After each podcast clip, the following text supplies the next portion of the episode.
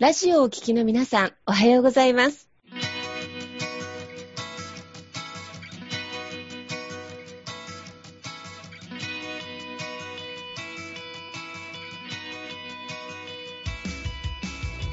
FM 那覇より毎週日曜日9時30分からお届けしております坂本典彦のラジオ経営塾が今日も始まりましたこの番組は20年間で1万人の起業家経営者を指導してきた坂本典彦先生があなたの経営に役立つヒントや最新の情報をお届けする番組です。坂本典彦のラジオ経営塾。今日も最後までお楽しみください。今日も始まりました。坂本典彦のラジオ経営塾。パーソナリティは私、根葉智美がご一緒させていただきます。では、坂本先生、本日もよろしくお願いいたします。はい。よろしくお願いいたします。はい。で本日も素敵なゲスト様をお招きしておりますので、ぜひ坂本先生よりご紹介をお願いいたします。はい。今日はですね、女性のですね、あの、企業コンサルタントとして、えー、大活躍されてらっしゃるですね、えー、下山英子さんにお越しいただいております。今日はですね、ぜひ英子さんに、まあ、女性がね、まあ、起業していくために大切なポイントっていうのをいろいろね、お話聞いていきたいなと思っておりますんで、えー、ぜひね、皆さん、楽しみにね、聞いていただけたらなと思います。はい。ではですね、早速、英子さん、ちょっとまず自己紹介の方お願いできたらなと思います。はい。よろしくお願いします。下山英子です。私は個人事業主さん向け、あと個人事業主になりたい方に向けて企業コンサルタントをしています。で普段、実は青森県に住んでいます。で、青森県に住みながら、実は毎月東京だとか、ちょっと足を伸ばして京都だとかにも出張しながら、あと普段はあの自宅にいるときはオンラインでの提供をしながら、セミナーセッション業をしています。はい。よろしくお願いします。はい。ありがとうございます。素晴らしいですね。はい。で、今日はですね、あの、まあ、こちらはね、FM 那覇という形で、沖縄のラジオなんですけれども、あの、今までの出ていただいた方で多分最北端だと思いますので、はい。はい。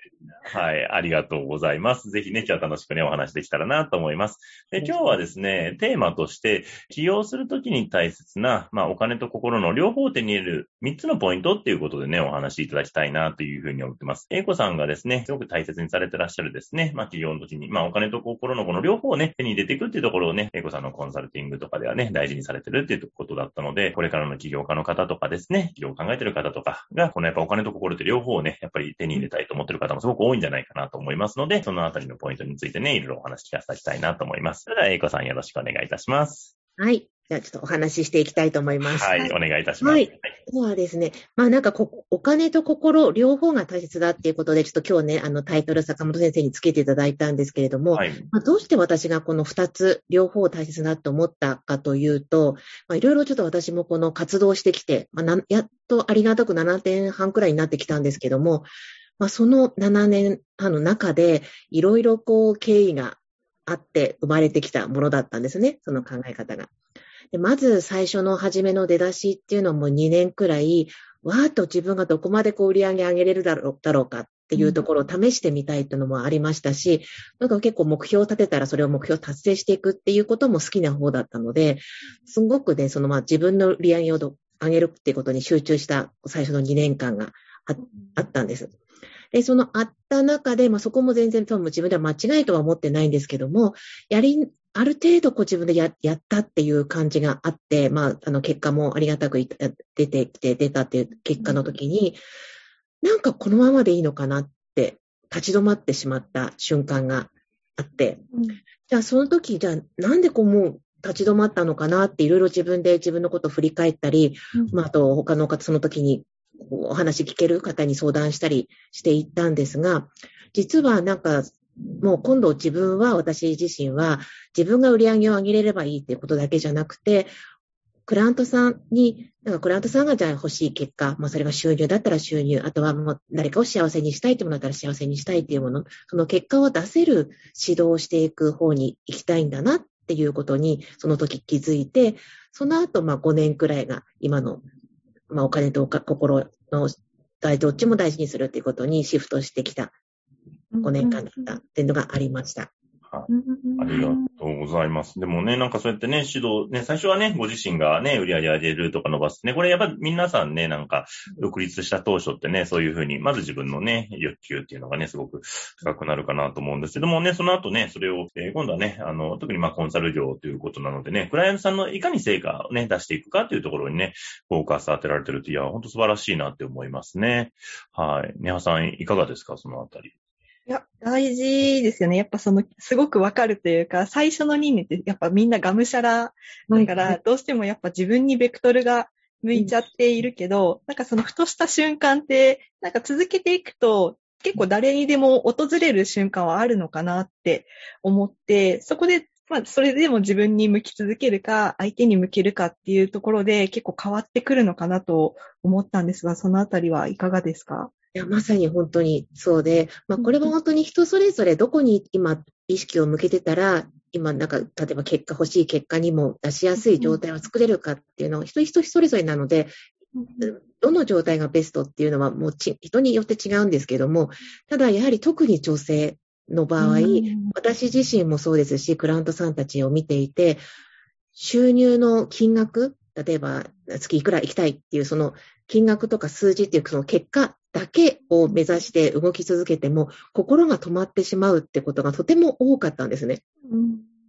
うん、なので、だったら、あの、最初からお金も心もどっちも得ていけるっていう方法を私が教えたらいいんじゃないかと。うん。うん。っていうところに落ちたっていうところでした。うん。いや、すごいね、それよくわかるなと思ってね。特に女性の場合はね、その収入のね、お金の金額の目標だけで、じゃあ100万稼ぐぞ、月100万稼ぐぞとかってなっても、なかなかね、そこのモチベーションだけで頑張れる人ってやっぱり限界ありますよね。はい。うん、もちろんそれで頑張れる方もいますし、うんうん、結構私もその最初の2年でそれで頑張れた方だったんですけど、うんうん、でも、なんか、何か自分の心をね、なんかちょっと無視してでもいけるような、ちょっとね、か、ハイな状態っていうかね、うんうん、状態だから駆け抜けれてるところもあるんだと思うし、なんか本当にじゃあ自分の感情は本当に大切にしたいものをしてこれたのかっていうところが、こう空洞になってるってこともあったりするんですよね、割と。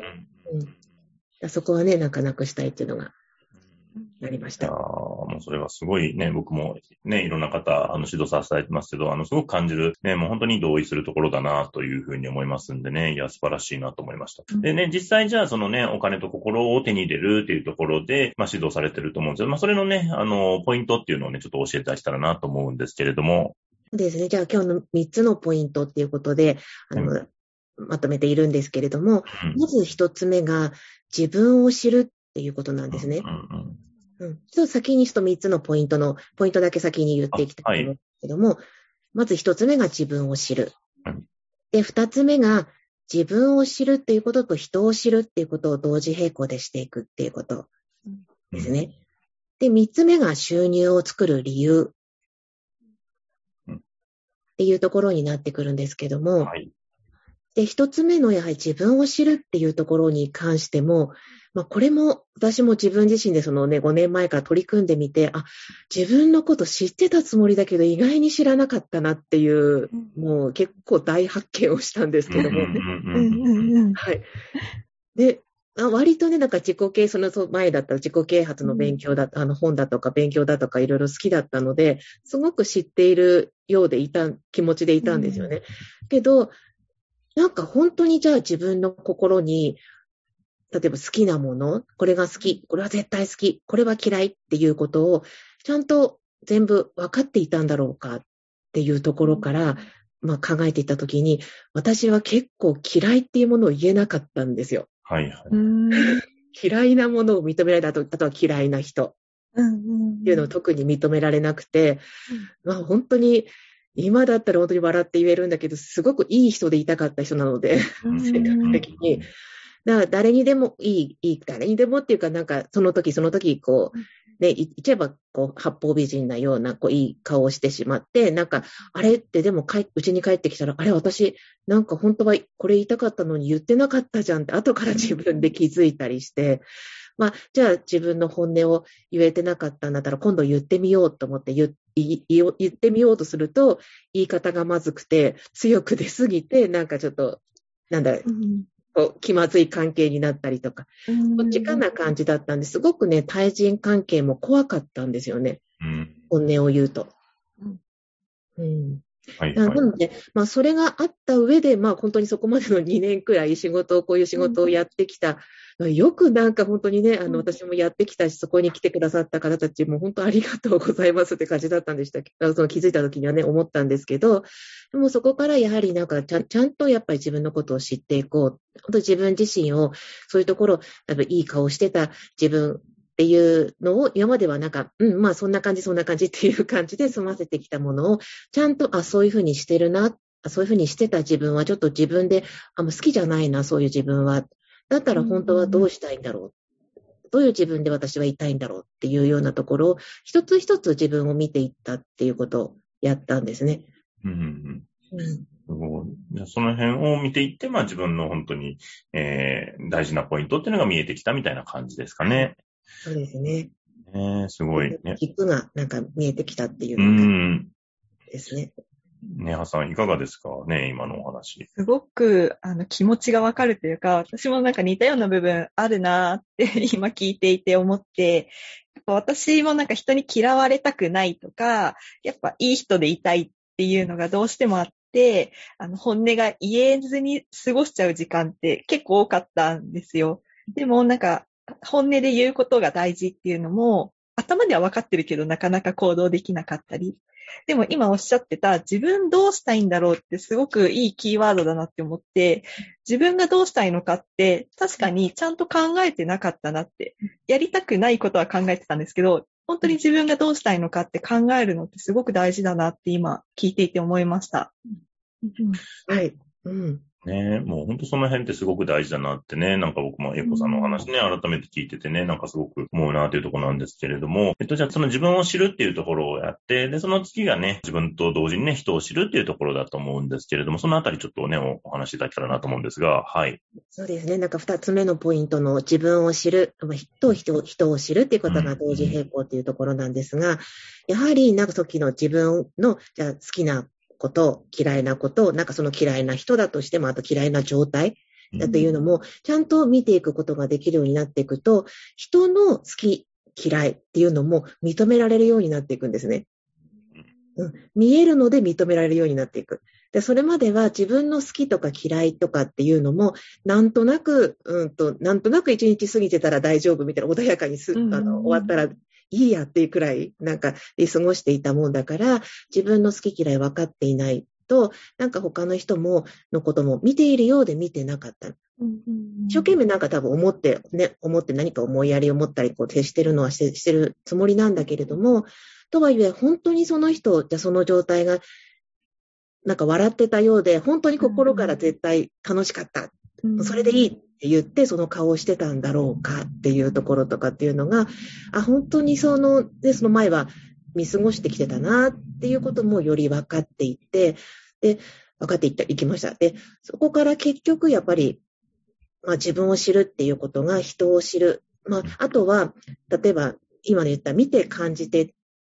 感じ取ってっていうだけでは、人のことってどうしてわからない。自分の頭の中と人の頭の中は当然違うので、じゃあ何が必要かってなっていったときに、やっぱり1対1のコミュニケーションっていうところだったんですね。じゃあ、例えば今、そういう表情したけど、本当に楽しかった？って、うん、確認する？みたいな聞いてみても質問してもいいじゃないですか。うん、で、聞かれて初めて人って、あ、その人もなんか、あ、楽しいっっていう感じしてたけど、あ、でも、例えば本当に楽しかったかなとか、楽しかったんだとしたらどこが楽しいと思ってたんだっけなっていうような、改めて考えて答えてくれるかもしれない。で、その人も初めて、あ、私そういうところ楽しかったんだって、その人自身も認識できたりするっていうのがあるので、まあ、1対1のコミュニケーションを取っていく、まあ、そこを恐れずにね、あの、していくっていう突っ込んでいくんじゃないんだけど、なんか確認したり、質問したりして、していくっていうことをすると、それによってお互いが自分を知っていくっていうことをできていくきっかけになるなっていうことをとても感じたんです。うんまあ、そこで本当に例えば大事にしているのが、例えば素直に話すとか正直なコミュニケーションを取るとか、例えば嫌なこと、それは嫌だったよっていうことがダメなんじゃなくて、それも正直に語ってくれてありがとうなんですよね。お互いに。っていうふうにやっていくと、とってもいいスムーズな、こう、あの、自分も知る、相手も知るいい人間関係になっていくなっていうところ。うん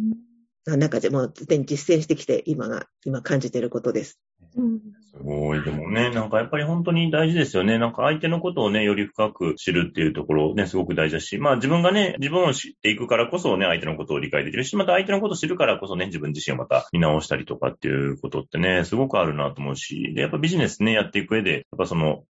自分と相手を知るって本当にすごくね、あの、本当にもう一番大事なところかなとも思うのでね、いや、本当素晴らしいなと思って。ね、ねはさんいかがですか、この辺は？あの、1対1のコミュニケーションって、私もすごく苦手だったんですよ。でも、あの、経験値を上げるじゃないけど、苦手だけど、とりあえずトライしてみようで、やり始めたら楽しくなっちゃって逆になんかその相手を本当1対1だからこそ話せることももちろんあるし、さっきおっしゃってたその素直なとか正直な気持ちを言い合える関係性って、やっぱりなんか上辺だけじゃなくって、深いところで繋がれるっていうのは、なんか本当に、なんだろう、言葉でなかなかこう言い表せないこの感情っていうのがあるなってあの、私もなんか共感できるところがすごく多くて、聞いていて、うんうんってなってました。いや、本当にまさにそうです、本当に。うんうんうん。いや素晴らしいなと思いますね。はい、ありがとうございます。ね、そうやってね、まあ人とね、あの自分を知るっていうところ。で、じゃあね、最後、そのね、心とね、お金の両方手に入れるための、まあ三つ目のポイントっていうのをね、お話しいただきたいんですけれども、はい。ですね。三つ目のポイントの収入を作る理由っていうところですね。はい。本当はこの今までのこう一つ目の二つ目のポイントのところっていうのは、やはり心の部分に関わることだと思っているんですけども、自分を知るも、自分をして相手を知るってことも、その方は心が本当に本心はそう思ってるのかな、自分も本心そう思ってるかなっていうところになってきて、まあ、そこをベースに、やはり、例えばその人と話して、うん、いろんな、こう、心がもう通じ合う、いろんなところことを話しても嫌われない、あの、否定されない環境を持っているっていうのも、やはり学び続けられる場があってこそだと思いますし、まあ、そこら辺の、例えば PTA のつながりとか、なんかね、子供のね、PTA のつながりとかなんかっていうところで、いきなりその場を作ろうって言っても、なかなかちょっと難しいと思うんですよね。そこはそこでまた立場上のあの関係とかあったりするので、じゃなくて、やはりそういう場が、関係が作りやすいっていうのは学び続けられる場所だったりするときに、やはり自分が学び続けられる場、あとは勉強する自分を知るにしても知り方もありますし、相手とのコミュニケーションを取り方っていうのは、あとあとは考え方とかっていうところも学ぶ必要ってやはりたくさんありあるんですよねで。そこのところを学べるためのお金をまず作る。やっぱり学びたいこと、あと学んだらその先の向上したいってことが出てきたときに、お金がなくなったから、あと次学べないっていうのはすごく一番もったいないことだと思うので、いや、それはじゃあ自分で作れたらいいわけですよ。うん、例えばなんか私だとよく、あの、クライアントさんとかの話からよく聞くのが、女性だと自分で収入を作ってないと、ご主人からお金を借りなくちゃいけないとか。で、それがね、やっぱり最初は貸してくれたとしても、あの、大概何回も続いていて、そのまま、だんだんだんだん、それが何になってるんだって、元が取れてるのかみたいな話でこう言われたりして、こう、いわば自分でやりたいことやったはずが、夫婦関係もそのお金をもとにやりたいことやったばかりにごちゃごちゃしちゃうっていうケースもすごく結構あるので、まあそういうのも本当になんかいらなく起こさないためにも自分がお金を作るっていうところをやはり念頭に置いたらいいと思うんですね。であと学び続けるっていうことをやはりそうやってやってきた過程で、その先、まあ、さっきの私のあのケースじゃないですけども、自分がまずどれくらい収入作れるのかっていうことで取り組み続けた後っていうのは、必ずやはり自分がどこかに今度お伝えしていきたいとか、うんとどこ、どこかに、あの、自分がの体験談をこう伝えていきたい。まあ、再現性がどこまで出てくるのかっていうところとかっていうところに取り組みたいっていうところも出てきたりすると思うので、な時にやはりそのための学び、今度指導するための学びっていうことが必要になってきますし、まあ、その後はなんか私今そこを今目指してるんですけども、貢献していく人になる。例えばなんか自分がこの学んでいるところを作った、あの、私も作ってるスクールとかセミナーあるんですけども、それをこう譲り渡して開いていく人を開催していける人に譲り渡す、していく。まあ、その人をなんか育てていくっていうことをやったりしていく中で、やはり作っていく、まあ自分もその先に行っていくっていう常に収入を作っていくっていうことって必要になってきますね。で、そう。あとまた、例えば、私だったら、あの、子供今、小学生の子供が2人いるんですけども、子供もなんか将来、もっとなんかやりたいことが出てきたときに、それになんかお金で我慢させるんじゃなくて、あ、やりたいんだったら、まあなんか夫だけじゃなくて私もこれくらい出せるよっていうようなことを言える状態にしておきたいなっていうのもあったりするので、本当に収入って作るっていうのを、あの、否定せずに、あの、ややることを、こう、やる理由としていろいろ考えていけるようになると、いろんな可能性が作っていけるし、選択肢増えていける、増やしていけるので、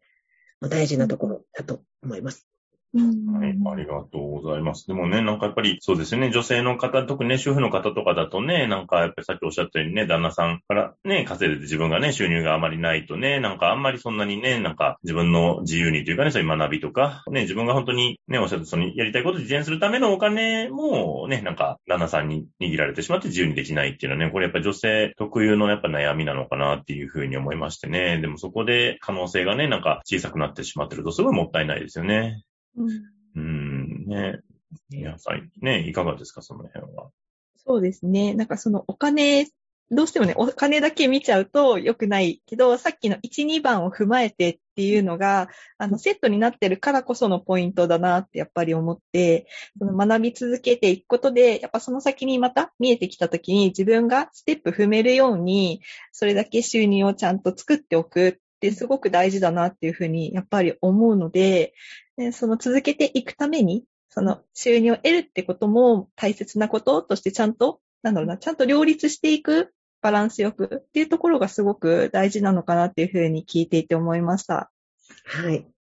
ねえ、ありがとうございます。いや、でも本当にね、なんか素晴らしい、まあ自分を知るね、あの、そして自分と人をね、あの、えー、同時並行で知っていくっていうところと、まあその収入を作る理由っていうね、このまあ3つのポイント、ね、しっかり踏まえていくことでね、企業の時ね、大事なね、お金と心っていうのをね、手に入れられるっていうところがね、あの、今日いろいろね、お話聞かせていただいて、すごく学びになったなっていうふうに思いました。はい。という形でね、そろそろお時間にもなってきましたけれども、えっ、ー、と、じゃあね、エクさん最後、あのご案内等ね、ありましたら、ぜひよろしくお願いいたします。はい。この企業のところにおいて、お金と心の両立っていうところに関しては、私の方でもかなりスクール、セミナー、セッションっていうことをやっていますので、まあ、ただ、ちょっと私いつも結構言われるのが、どこで申し込めるんですかっていう ことをよく言われて、あの告知をあまり出していないって出している、一般募集しているセミナー、その時一般募集しているセミナーとかは、あの、ブログ、フェイスブックとかブログまあ、主にブログですけれども、出していることが多かったりするんですけれども、そちらの方で、まあ、ちょっと見ていただければ、チェックしていただければと思います。一回来てくださった方には次のまたセミナー、あの、募集してないものも、あの、ご案内することありますので、ぜひね、Facebook の友達申請とかあのブログの方でも見ていただければと思います。はい。えー、ぜひね、あの、下山英子さんでね、検索いただいてね、あの、Facebook とかブログ等でね、繋がっていただけたらなと思いますので、よろしくお願いいたします。はい。という形でですね、えー、では今日はね、えー、この辺で終わりにしたいと思います。また次回もね、えー、よろしくお願いいたします。それでは今日はどうもありがとうございました。ありがとうございました。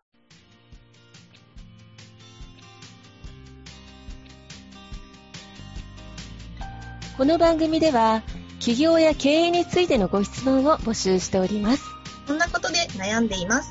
こんな場合はどうしたらいいの？などなど、ご質問がありましたら、ぜひ番組宛てに送ってくださいね。はい。えー、質問の宛先は、立志財団のホームページより、お問い合わせの欄からご質問ください。えその時には、ラジオ経営塾についてとお書きください。また、ツイッターでも質問を受け付けております。ハッシュタグ、ラジオ経営塾をつけて投稿してくださいね。この番組は沖縄の起業家や経営者のビジネスの成功に役立つ内容をご紹介しております。また来週日曜日9時30分よりラジオ経営塾でお会いしましょう。皆様楽しい日曜日をお過ごしください。